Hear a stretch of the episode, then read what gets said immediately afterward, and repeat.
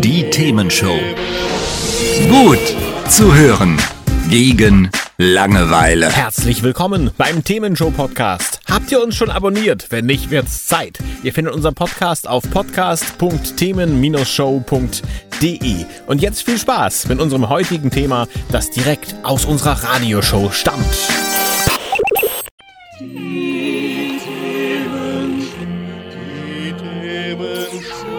Die Themenshow. Mit CRO. Das bin ich, Christoph Rote, hallo. Stellt euch vor, es ist ein schöner Abend, so wie heute. Ihr sitzt vor dem Radio und hört äh, vielleicht die Themenshow und plötzlich nichts mehr. Es ist dunkel, Radio und Fernsehen funktionieren nicht mehr und das Telefon versagt auch nach kurzer Zeit. Auch nach Stunden kommt der Strom nicht wieder und langsam bricht das Chaos auf den Straßen aus. Aber wenn dann sukzessive auch Dinge ausfallen, die sehr wichtig sind, wie die Wasserversorgung oder die Klospülung, hm. oder dann, dass ich nicht mehr einkaufen gehen kann, nicht mehr tanken kann, oder ich im Aufzug stecke oder auf einer Bahnstrecke irgendwo stecke, dann ist der Spaß ziemlich schnell vorbei. Äh, und es wird sich auch unterschiedlich anfühlen. Welche Folgen ein europaweiter Stromausfall haben könnte, das erzählt uns heute Abend Herbert Sauruck, Blackout-Experte aus Wien in der Themenshow. Bleibt dran, geht gleich los. Die Themenshow. Das ist die Themenshow mit Christoph Rote und außerdem über Internet zugeschaltet Herbert Sauruck aus Wien. Und äh, Herbert Sauruck, Blackout ist ja Ihr großes Thema. Was heißt denn das genau, Blackout? Genau, Blackout ist eigentlich nicht klar definiert und die Menschen verbinden damit unterschiedliche Dinge. Wenn ich von einem Blackout spreche, dann meine ich einen überregionalen, das heißt weite Teile Europas betreffenden, länger andauernden Strom- und vor allem Infrastrukturausfall. Und das wird leider meistens unterschätzt. Es geht nicht nur um einen Stromausfall, sondern dass so gut wie alles, was stromabhängig ist, auch mit ausfällt. Okay, das ist ein doch sehr spezielles Thema. Wie kommt man da drauf? Warum interessiert Sie das Thema? Warum berichten Sie darüber auch so viel? Sie machen ja einiges im Internet auch und bei, bei verschiedenen Medien. Ähm, eigentlich bin ich zufällig auf dieses Thema gestoßen. Ich war bis 2012 Berufsoffizier beim österreichischen Bundesjahr mhm. im Bereich Cybersicherheit und habe 2010 mit einem Studium berufsbegleitend begonnen und wollte mich damals mit Cybersicherheit und Krisenmanagement beschäftigen. Und dann über das Thema Smart Metering bin ich eben auf die Stromversorgung gestoßen. Und das Thema, das dann Mark Ellsberg in seinem Thriller Blackout, morgen ist es zu spät, hm. ein Jahr später, ähm, ja, durchaus öffentlich wirksam äh, verbreitet hat, äh, das habe ich damals auch aufgeschnappt und damit begonnen, mich mit dem Thema Stromversorgung zu beschäftigen. Und ich war überrascht, wie wenig uns das bewusst ist, welche Abhängigkeiten hier bestehen und auch überrascht, wie wenig sich hier eigentlich Organisationen oder staatliche Stellen damit befassen. Und ich habe dann die Entscheidung getroffen, das auf eigene Faust weiterzumachen, bin dann aus dem Heer ausgestiegen und versuche seitdem äh, eben dieses Thema in die öffentliche Diskussion zu bringen. Okay, also Smart Meter sagten Sie eben, das ist ja im Prinzip ein digitaler Stromzähler, oder? Genau, das ist ein digitaler Stromzähler, so anfällig wie jeder Computer, möglicherweise doch ein bisschen mehr abgesichert, aber grundsätzlich auch Schwachstellen wie ein Computer und daher auch angreifbar. Okay, verstehe. Gut. Und Sie haben tatsächlich also den, den Beruf quasi gewechselt, äh, haben gesagt, ich verlasse jetzt äh, das, das her und ich mache was anderes auf eigene Faust. Richtig verstanden? Genau, das war meine Vorgangsweise. Das ist ja schon ein riesiger Schritt. Also das heißt, Sie leben von dem Thema auch oder wie funktioniert das? Ja, genau. Ich muss meinen Lebensunterhalt damit auch ähm, bewältigen. Das passiert durch Vorträge oder auch Prozessbegleitungen. Ähm, und ja. Okay, also quasi sind Sie dann ein Experte zum Thema jetzt geworden. Genau, ich habe in den letzten sechs Jahren sehr intensiv mich mit dem Thema beschäftigt einige große Workshops in Österreich organisiert, bin auf verschiedenen Veranstaltungen auch in Deutschland immer wieder unterwegs, um auf dieses Thema aufmerksam zu machen und auch bei Forschungsprojekten dabei, um zu schauen, wie können wir uns darauf vorbereiten auf der einen Seite, aber wie können es auch mit der Energiewende weitergehen, damit das in Zukunft äh, wieder weniger eine Gefahr ist. Okay, verstehe. Gleich sprechen wir drüber, wie groß ist eigentlich die Gefahr? Was passiert eigentlich? Und ist das mehr so ein Thema für Verschwörungstheoretiker oder sollten wir vielleicht langsam anfangen, den Dieselgenerator anzuwerfen? Das ist die Themenshow mit Christoph Rote und per Internet zugeschaltet außerdem noch Herbert Sauruck. Er ist Experte für den Blackout und zwar nicht den, wenn man an der Prüfung sitzt und nichts mehr weiß, sondern für Stromausfälle und er hat eben schon erklärt, es geht eben nicht um den kleinen Stromausfall, wo vielleicht mal ein Kabel vom Bagger gekappt wurde. Es geht um europaweite Stromausfälle, die auch ein bisschen länger andauern. Warum ist denn so ein großer, so ein europaweiter Stromausfall schlimm? Warum ist das schlimm? Weil wir sowas nicht kennen. Äh, solche Ausfälle passieren weltweit immer wieder, auch in den USA, vor allem durch Extremwetterlagen, wo es immer wieder zu Blackouts kommt. Und der Unterschied zu uns ist es, dass man dort vorbereitet ist und auch mit diesen Ausfällen umgehen kann. Äh, und in Mitteleuropa ist es so, dass wir eine besonders hohe Versorgungssicherheit haben, schon seit eigentlich 42 Jahren kein länderübergreifender Ausfall mehr passiert ist und wir daher einfach nicht damit rechnen, dass sowas passieren kann und daher auch kaum mehr Rückfallebenen haben. Und damit wird das gleichzeitig eben zur wirklichen Gefahr, weil wir annehmen, das gibt es nicht. Und wenn es uns dann erwischt, uns die Handlungskompetenzen fehlen, um mit sowas umzugehen. Was heißt denn Rück Rückfallebenen? Sie sagten eben Rückfallebenen haben wir nicht mehr. Was, was heißt das? Ja, die Rückfallebenen beginnen bei jedem Einzelnen mit äh, Bevorratung, sprich, wie lange kann ich ohne einkaufen zu gehen wieder unten kommen. Und da gibt es Untersuchungen, wonach rund ein Drittel der Bevölkerung spätestens am vierten Tag und zwei Drittel spätestens am siebten Tag nicht mehr in der Lage sind, sich selbst versorgen zu können. Mhm. Äh, und die Versorgung wird aber länger unterbrochen sein. Daher ist das ein massives Problem. Äh, aber auch jetzt in den anderen Infrastruktursektoren haben wir nicht die Erfahrung, wie man mit so einer großen Störung umgeht und wie man die möglichst rasch wieder behebt. Und in den letzten Jahren ist die Vernetzung in allen Bereichen gestiegen und wenn irgendwo was gröber schief geht, dann wird es wahrscheinlich sehr schwierig werden, da wieder zu einer Normalität zurückzukehren. Da können Sie mal gedanklich durchspielen. Also, ähm, wir haben so einen europaweiten Stromausfall, da passiert etwas ganz Schlimmes und das ganze Stromnetz bricht zusammen. Was passiert dann? Ich meine, äh, dann, äh, ich hole eine Kerze raus und freue mich des Lebens. Wäre jetzt erstmal ein erster Impuls, oder?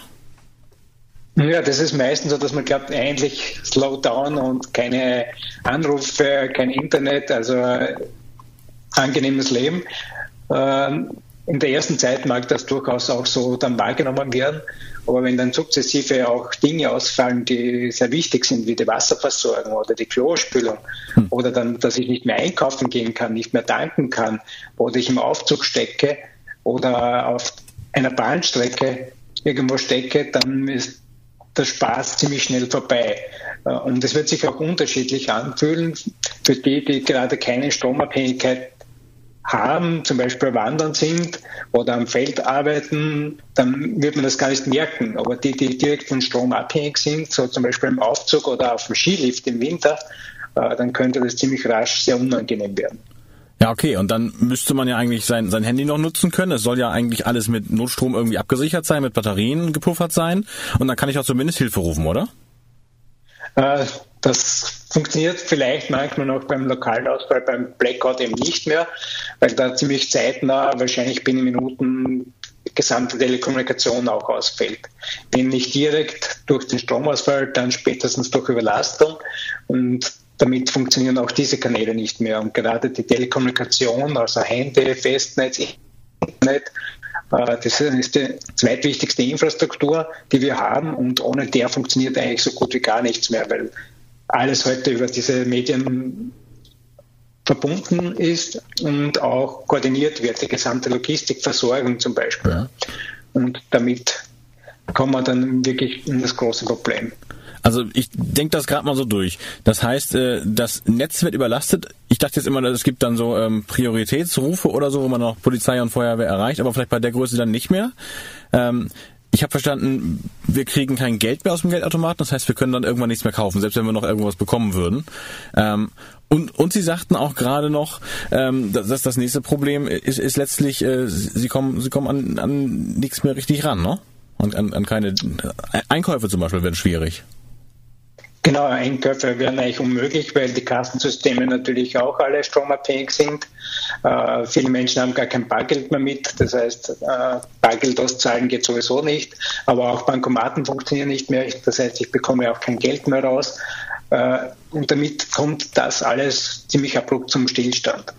Ich finde, da muss man auch nicht drüber nachdenken, denn erstmal denkt man sich, naja gut, wenn ich kein Geld mehr habe, ja gut, irgendwie tausche ich halt Waren ein oder so. Äh, aber was ist, ich habe gerade mal gedacht, ich gehe in den Supermarkt rein und klar, die ersten drei Tage ist dann noch alles super und dann irgendwann sind ja äh, die Dinge in der Tiefkühltruhe geschmolzen, die gekühlten Sachen sind äh, wahrscheinlich auch zu warm, um so noch essen zu können. Das wird ja immer weniger, was da ist. Ähm, genau, also in den Supermarkt gehen wird nicht funktionieren, weil die Supermärkte in der Regel sofort schließen werden, weil eben nichts mehr funktioniert. Zum Beispiel die Notbeleuchtung nur mehr ab gewissen Zeit funktioniert, Kassensysteme nicht funktionieren, und damit kann ich eh nichts verkaufen. Und es dauert nicht Tage, bis das nicht mehr verfügbar ist. Also Kühlgüter müssen nach vier Stunden äh, Unterbrechung eigentlich entsorgt werden. Äh, das kann man vielleicht noch ein bisschen auszögern, aber das wird nicht Tage dauern. Ne? Und sollte noch jemand Waren ausgeben, dann wird ziemlich schnell ähm, das Lager leer sein, weil es gibt ja eigentlich kein Lager, weil das mehrmals oft täglich auch angeliefert wird. Und dahinter gibt es auch keine Lager, weil das ist halt alles just in time auf LKWs unterwegs. Mhm. Und daher wird es auch viel länger dauern, bis sie da wieder eine Normalität einstellt. Aber würde man dann nicht schon erwarten, dass äh, dann die Logistikunternehmen sagen, okay, wir wissen zwar nicht, was ihr braucht, aber wir liefern euch zumindest mal was, bevor gar nichts da ist und bevor wir jetzt in der Kasse alles eintippen können, können wir es auf Zettel und Papier machen? Passiert sowas nicht vielleicht dann auch? Ja, punktuell wird das möglich sein. In kleinen Geschäften wird man das mit Aufschreiben machen. In Supermarktketten wahrscheinlich nicht, weil das Personal wird auch versuchen, zur Familie zu gelangen, weil oft Kinder auch da sind äh, und nicht im Geschäft warten, bis vielleicht irgendwas wieder mhm. geht. Ja. Und ins Blaue zuliefern ist vielleicht möglich. Die Frage ist, bekommt man aus dem Lager noch irgendwas raus? Beziehungsweise es gibt keine wirklichen Lager mehr, weil das meist ist auf Straßen unterwegs. Und das Lager, das wir noch so glauben, das ist ein Durchhaus. Das heißt, da wird auf der einen Seite reingeliefert mit LKWs, auf der anderen Seite rausgeliefert. Und wenn irgendwo die Kette unterbrochen ist, dann wird ziemlich rasch nichts mehr funktionieren. Punktuell einzelne Ausnahmen sind möglich, aber im Großen glaube ich nicht, dass das funktionieren wird. Dann. Okay, also ich fange langsam an, mir Sorgen zu machen. Das muss ich schon mal sagen, das haben sie geschafft, aber so wie ich es verstehe, auch nicht ganz zu Unrecht. Wir sprechen gleich mal weiter. Zum Beispiel, äh, wie kommt es zum Stromausfall? Wie sind wir vorbereitet? Was, was sind so die Folgen, haben wir schon ein bisschen gehört. Also da, da werden wir gleich weiter drüber sprechen. Und über Internet zugeschaltet Herbert Sauruck aus Wien, der hat sich äh, dem Thema Blackouts, also europaweiten, länger andauernden Stromausfällen äh, verschrieben, hat seinen Job aufgegeben, um zu diesem Thema referieren zu können und warnen zu können auch. Denn er sagt, wir sind viel zu wenig vorbereitet auf äh, solche Probleme, die durchaus auftreten können. Äh, eben haben wir schon gehört, ähm, im Prinzip bricht mal schnell alles zusammen. Kein Licht mehr, keine Kassensysteme mehr, kein Geld mehr aus dem Geldautomaten, klar. Ähm, aber wie sieht's denn aus mit äh, so wichtigen Dingen wie Polizei, Feuerwehr, Krankenwagen oder vielleicht auch Krankenhäusern, Herbert Sauruck? Ja, natürlich, die Einsatzorganisationen sind auch sofort betroffen, das heißt persönlich auch betroffen, die Familie ist betroffen. Zum anderen, wenn die Telekommunikation ausfällt, zerfällt die Gesellschaft in Kleinstrukturen. Das heißt, wir können uns nur mal lokal organisieren, das, was wir tagtäglich gewohnt sind und machen, irgendwo anrufen und Hilfe kommt herbei, das wird dann nicht mehr funktionieren. Mhm. Gerade im städtischen Bereich wird der Verkehr ziemlich rasch kollabieren, das heißt, es gibt auch kein Durchkommen. Das heißt, die Einsatzorganisationen werden auch ziemlich rasch an die Grenzen stoßen und auch dort, wo es noch ein bisschen länger geht, äh, man kann nicht allen Menschen helfen, die dann Hilfe erwarten, wie das im Alltag eben ist. Und daher herrscht hier oft eine falsche Erwartungshaltung. Äh, Spitäler, das andere Thema, sind natürlich mit Notstromversorgung ausgestattet, äh, je nachdem, zumindest 24 Stunden in der Regel. Mhm. Aber es geht nicht um einen Stromausfall, sondern es geht um einen Infrastrukturausfall. Mhm. Und das bedeutet, äh, dass Spitäler mehrfach oder mehrmals am Tag mit Medizingütern, Wirtschaftsgütern beliefert werden, die Reinigung ausgelagert ist, äh, das Personal natürlich wechseln muss. Und daher werden Spitäler ziemlich rasch nur mehr einen absoluten Notbetrieb aufrechterhalten können. Und wenn wir es nicht schaffen, vorher eine dezentrale Notversorgung zu organisieren, das heißt, dass Apotheken vorbereitet sind, dass Ärzte vorbereitet sind, dass die Pflegedienste vorbereitet sind oder ihre Kundinnen äh, vorbereiten, damit sie sich selbst helfen können, dann wird das ziemlich rasch zur Überlastung der Spitäler führen und das würde dann zum Kollaps des Betriebes führen. Und das können wir uns überhaupt nicht vorstellen und wollen wir auch eigentlich nicht haben. Aber so wie wir derzeit nicht vorbereitet sind, droht das ziemlich bald. die, die, die wesentliche Sache ist, es geht um Selbsthilfe und Hilfe in lokalen Strukturen, Nachbarschaftshilfe und dann noch auf Kommunenebene. Alles andere wird nur mehr punktuell und sehr eingeschränkt funktionieren. Okay. Wie schätzen Sie denn die Sicherheitslage ein? Wird es dann tatsächlich das Recht des Stärkeren auf der Straße geben? Wird es so weit kommen oder ist das noch gewährleistet, dass dagegen gearbeitet wird von Polizei, vielleicht auch Militär, THW, ich weiß es nicht? Äh, das kommt darauf an vom Zeithorizont. Also es gibt gerade in Deutschland mehrere Untersuchungen, aktuelle, und die sprechen ganz klar davon, dass die Menschen zuerst zusammenrücken werden und äh, einander helfen werden und nicht, wie oft erwartet wird, sofort das Chaos ausbrechen wird. Äh, das Problem ist, äh, wie lange eben das Ganze dauert. Äh, und wenn dann die persönliche Vorsorge nicht mehr ausreicht, um sich selbst versorgen zu können oder die Familie versorgen zu können, äh, dann steigt der Handlungsdruck, irgendwas zu organisieren. Mhm. Da gibt es internationale Einschätzungen, vor allem im städtischen Bereich, äh, dass man ab dem zweiten oder nach dem zweiten Tag durchaus mit Eskalationen rechnen muss. Aber mein Zugang ist auch, solange die Kommunikation aufrecht bleibt, solange die Menschen miteinander reden und versuchen, das gemeinsam zu bewältigen, werden die Eskalationen auch äh, ausbleiben bzw. lokal beschränkt bleiben. Aber was mich gerade erschreckt hat, Sie sagten Tag zwei. Also ich hatte jetzt gesagt, okay, Sie sagen mir Tag 10 oder Tag 20, aber Tag zwei ist ja wirklich recht früh, dass sowas passiert. Wo kommt so eine Erkenntnis her? Gab es da Experimente oder wie funktioniert das? Ja, das sind Erfahrungen, Experimente wüsste ich jetzt nicht. Hm. Äh, es gibt eine britische Aussage, Four Meals from Anarchy. Äh, und da sind wir wieder bei der Eigenversorgungsfähigkeit. Und wenn ich sage, ich habe ein Drittel der Bevölkerung, die spätestens am vierten Tag äh, sich nicht mehr selbst versorgen können und da gibt es genug, die bereits am ersten Tag nichts mehr haben, weil sie täglich einkaufen gehen, dann hat man einen Handlungsdruck, obwohl noch niemand in dieser Zeit verhungern muss. Aber es verleitet nicht unbedingt zum vernünftigen Handeln und das ist das Problem dabei. Ne?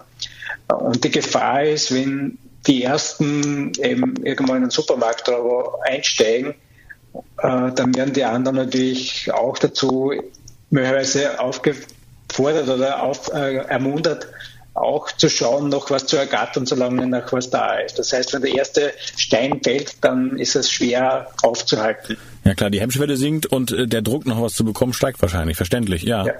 Ja. Okay, jetzt haben wir also festgestellt, das Ganze ist ja offensichtlich nicht schön, wenn es eintritt.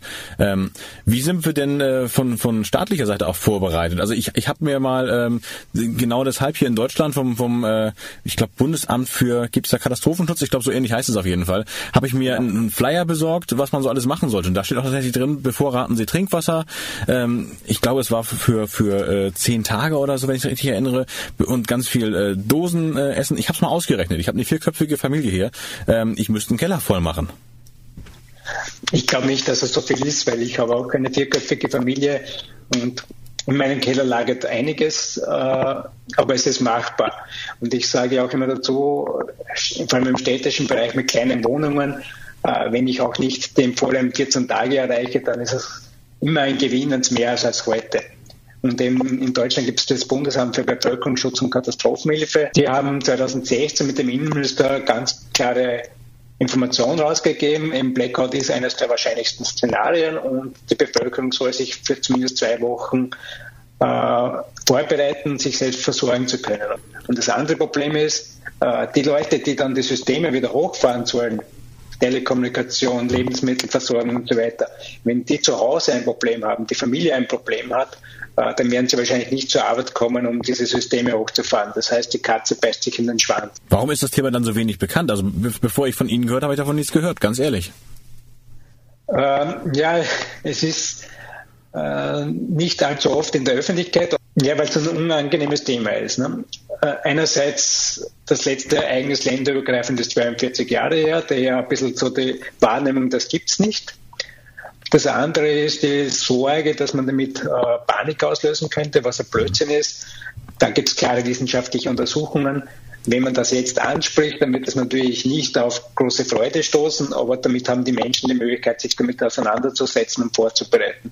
Panik entsteht nur dann, wenn ich keine Möglichkeit mehr habe, vernünftig zu handeln. Und das ist, wenn ich das jetzt eben nicht anspreche und dann in die Situation komme und dann keine Handlungsspielräume mehr habe es ist halt politisch auch ein Thema, wo man eigentlich nichts gewinnen kann, aber viel verlieren kann und daher nicht wirklich ein Thema, das man gerne angreift. Gut, jetzt wer Risikomanagement kennt, der sagt sich, okay, ich habe ja eigentlich zwei Komponenten. Einmal, äh, wie schwer wiegt das Risiko? Ich habe verstanden, wenn es passiert, dann ist es richtig übel, also ist ja die Auswirkung ziemlich groß. Das Zweite, was ich aber für eine Risikobewertung brauche, ist ja auch die Eintrittswahrscheinlichkeit. Und darüber sprechen wir gleich.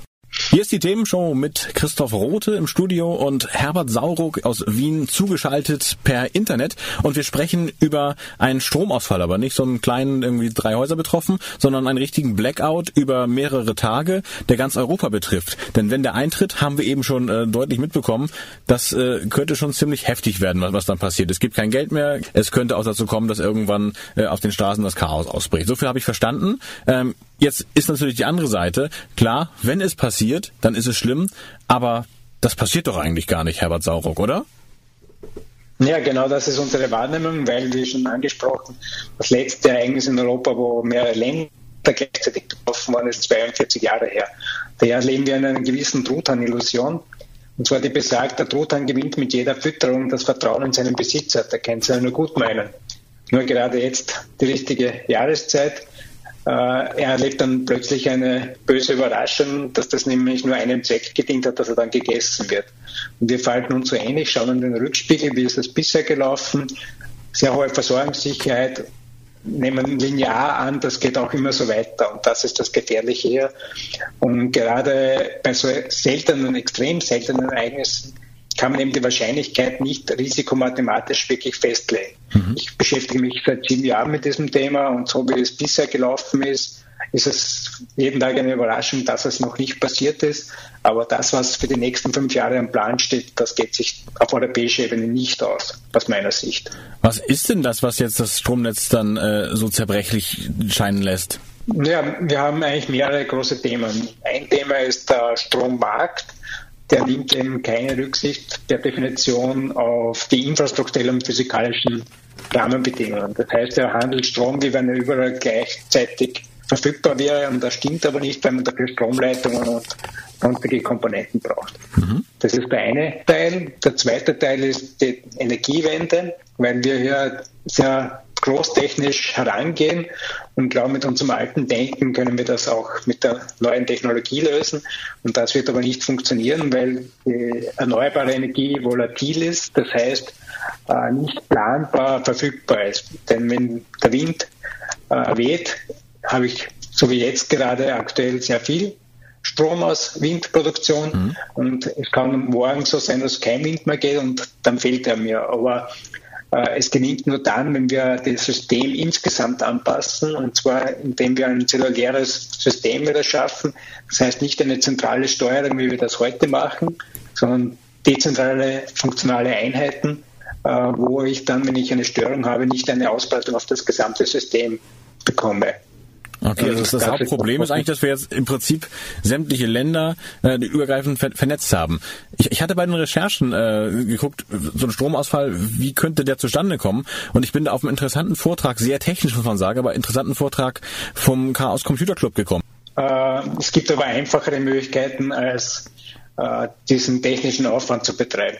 Mhm. Äh, das Grundproblem ist, dass wir durch die dargestellten Hauptprobleme derzeit auch schon so permanent eingreifen müssen. Es gibt in Österreich eben äh, konkrete Zahlen dazu. Und zwar, wir haben im Jahr 2011 zwei Millionen Euro dafür aufgewendet, für das Engpassmanagement, mhm. um die Stabilität aufrechtzuerhalten. Und 2017, also sechs Jahre später, waren es 319 Millionen, also der Faktor 150-fach. Und das ist dieses Grundproblem, diese dauernden Instabilitäten, wo man fast jeden Tag eingreifen muss, damit es nicht passiert. Und dann reicht irgendeine Kleinigkeit, die dazukommt und dann das auslöst. Mein präferiertes Szenario ist Systemkollaps durch Komplexitätsüberlastung. Das heißt, hoffentlich kein extern intendierter Angriff oder Sabotage, weil wir dann wahrscheinlich noch viel länger brauchen würden, um das wiederherzustellen sondern einfach Fehler gemacht, Pech gehabt, Stromnetz aus. Ich habe noch zwei Fragen aus dem, was Sie eben gesagt haben. Zum einen, Sie sagten eben dieses Engpassmanagement, das wurde von zwei Millionen, ich glaube auf 319 Millionen, sagten Sie, in Österreich genau. äh, erhöht. Was, was heißt denn Engpassmanagement? Dass, dass jemand von Hand Kraftwerke an- und ausknipst oder was heißt das? Genau, der, der, Übertragungsnetzbetreiber, der muss die Systemstabilität aufrechterhalten und wenn das nicht mehr gewährleistet werden kann, weil die Leitungen zum Beispiel das nicht hergeben, dann muss man auf einer Seite Kraftwerke zu- oder wegschalten und auf der anderen Seite das Gegengleiche machen. Zwei Drittel dieser Kosten zahlen die deutschen Haushaltskunden, weil deutsche Netzbetreiber in Österreich anrufen und eben Maßnahmen abrufen, damit es eben in Deutschland noch zum handeln ist. Und daher kann man das nicht national oder isoliert betrachten. Das ist ein Gesamtsystem. Und genau dieses Gesamtsystem hat ein Problem. Die zweite Frage, die sich mir gestellt hat, Sie sagten, die Kosten sind da so stark explodiert. Ähm, ein Grund ist äh, der Strommarkt, den wir haben, dass wir uns also unseren Anbieter aussuchen können, der uns den Strom liefert. Äh, rechnet sich das denn trotzdem noch? Die Frage ist, wie man rechnet, bezeichnet. Diese isolierte Betrachtung von nur diesem Stromanteil ist sicher falsch, ne? weil, weil es geht auch um Infrastruktur, die dahinter notwendig ist. Und wenn ich jetzt eben in Norddeutschland, wo es gerade äh, sehr viel billigen Windstrom gibt, weil es zu viel gibt, äh, und den natürlich in Österreich billig einkaufe, statt ihn selbst zu produzieren, dann rechnet sich das für die Volkswirtschaft gesehen nicht, weil, weil man dann Gegenmaßnahmen setzen muss und das kostet dann erst wieder. Wir wollen gleich mal sprechen darüber, was wird schon gemacht, was kann man noch tun, ähm, um dieses Szenario vielleicht dann doch nicht Realität werden zu lassen. Dankeschön schon mal bis hierhin und bis gleich. Hier ist die Themenshow mit Christoph Roth. Wir haben heute gesprochen über das Risiko eines europaweiten länger dauernden Stromausfalls und ähm, Herbert Saug ist uns immer noch zugeschaltet. Er ist Experte für genau dieses Thema und ähm, ja, ich habe es verstanden. Äh, wenn es passiert, wird's sehr, sehr ungemütlich. Das heißt, wir wollen hoffen, dass es nicht eintritt, dieser Fall, dass, das, dass der Strom lange Zeit ausfällt, denn wir haben kein Geld mehr. Wir haben äh, keine Möglichkeit, lange Zeit noch einzukaufen. Wir müssen uns also bevorraten. Wir haben, klar, kein Licht mehr, das ist noch irgendwie offensichtlich, aber es wird auch relativ schnell zu äh, ganz anderen Umständen auf den Straßen kommen, als wir sie heute haben, mit äh, chaotischeren Zuständen. Und auf der anderen Seite habe ich verstanden, durch die heutige Struktur im Stromnetz, durch die Umstellungen, die wir haben, einmal, dass wir einen äh, Strommarkt haben, dass wir ähm, regenerative Energien einsetzen, die nicht so konstant da sind wie zum Beispiel ein Atomkraftwerk oder ein Kohlekraftwerk, ähm, und dadurch, dass wir sehr viel gegenregeln müssen, sind wir eigentlich schon äh, zumindest gefühlt sehr nah dran, dass es passieren könnte, dieser Stromausfall. Herbert Saruck sagt, in den nächsten fünf Jahren ist es soweit. Und jetzt würde ich natürlich gerne noch mal ein bisschen äh, Mut von Ihnen bekommen. Ich hoffe, Sie können ihn mir geben. Ähm, was wird denn getan, um das Ganze zu verhindern? Was wird getan? Das ist schwierig natürlich, diese massiven Eingriffe passieren und es wird auch Leitungsausbau, das ein Teil des Problems natürlich auch ist, die Infrastruktur zur Verstärkung gemacht. Aber insgesamt sind wir noch weit weg, um das wirklich verhindern zu können oder diese zelluläre Struktur zu schaffen, weil das Grundproblem ist, dass wir ein hocheffizientes, hochoptimiertes, großtechnisches System gebaut haben und auch sehr erfolgreich betreiben. Nur dieser Umbau jetzt in eine andere Struktur, der würde noch viel mehr kosten mhm. und vor allem einmal ein Umdenken erfordern.